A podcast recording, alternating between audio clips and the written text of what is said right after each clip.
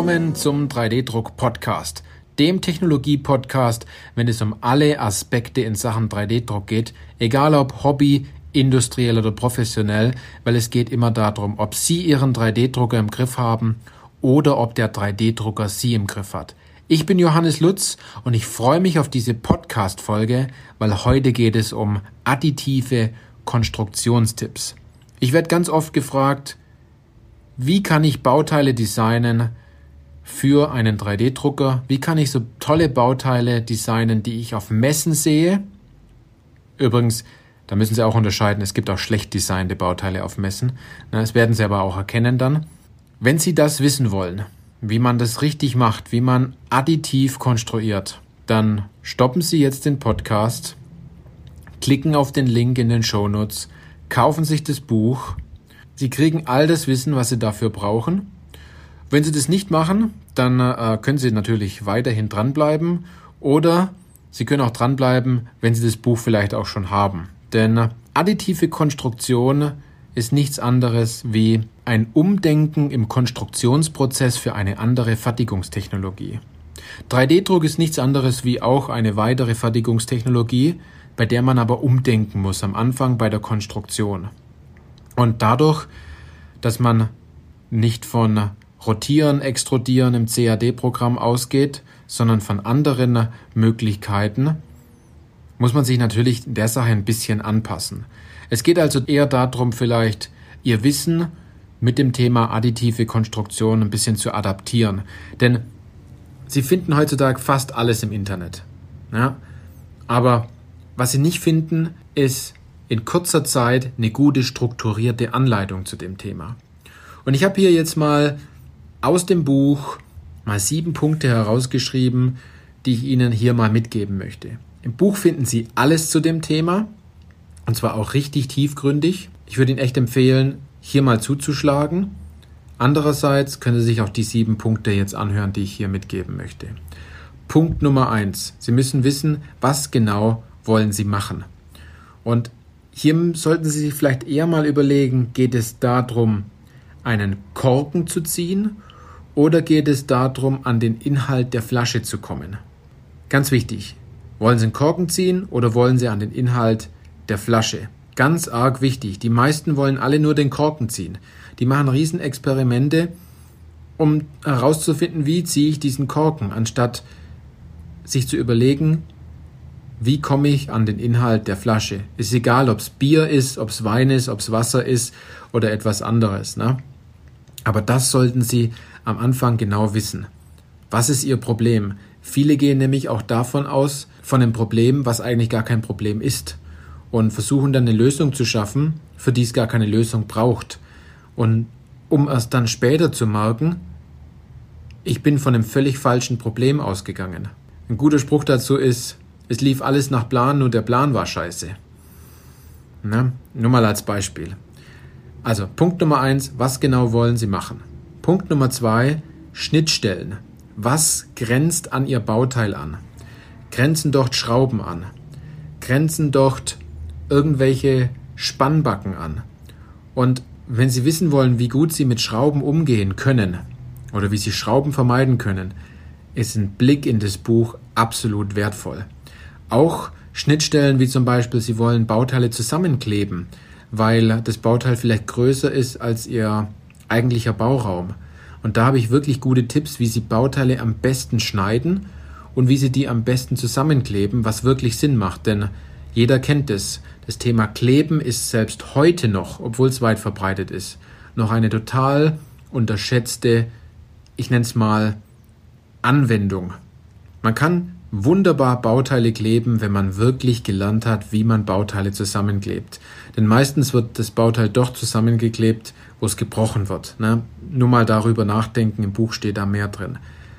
Punkt Nummer drei. Denken Sie in Knetmasse anstatt in Bauklötzchen. Und da der ganz klare Hinweis, legen Sie Ihr Tabellenbuch zur Seite, wenn Sie Bauteile konstruieren wollen für das Thema 3D-Druck.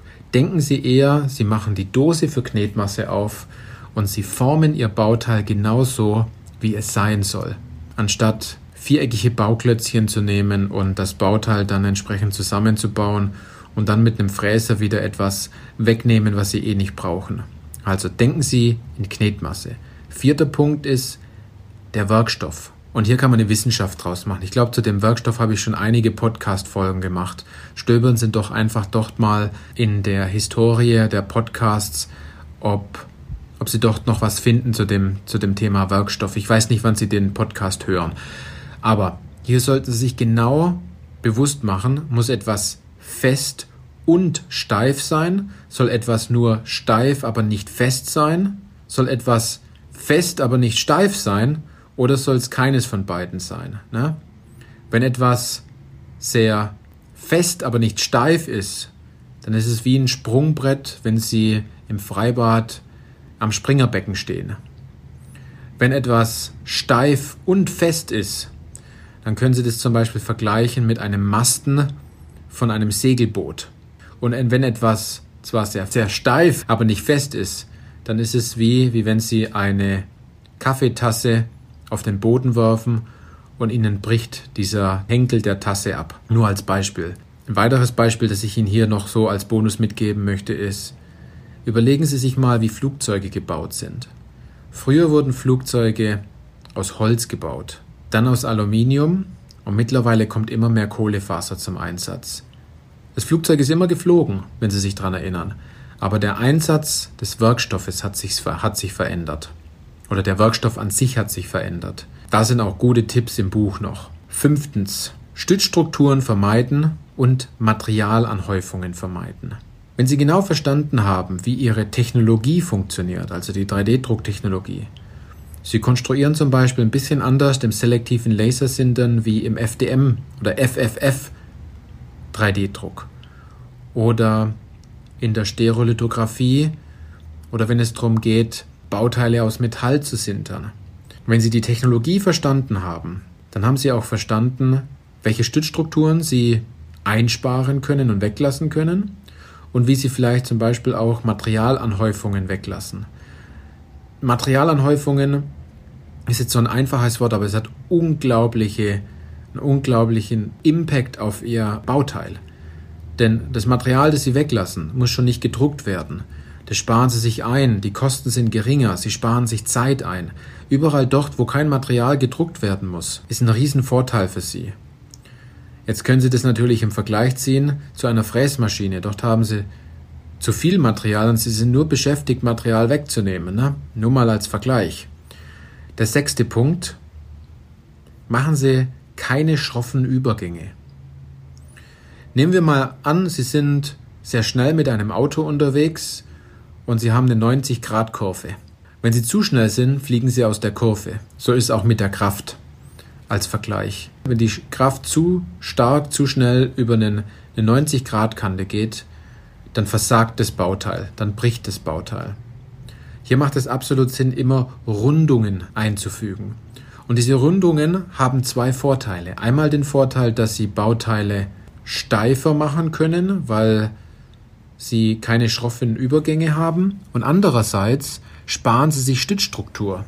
Denn überall dort, wo sie eine schöne Rundung haben, muss natürlich nicht unterstützt werden.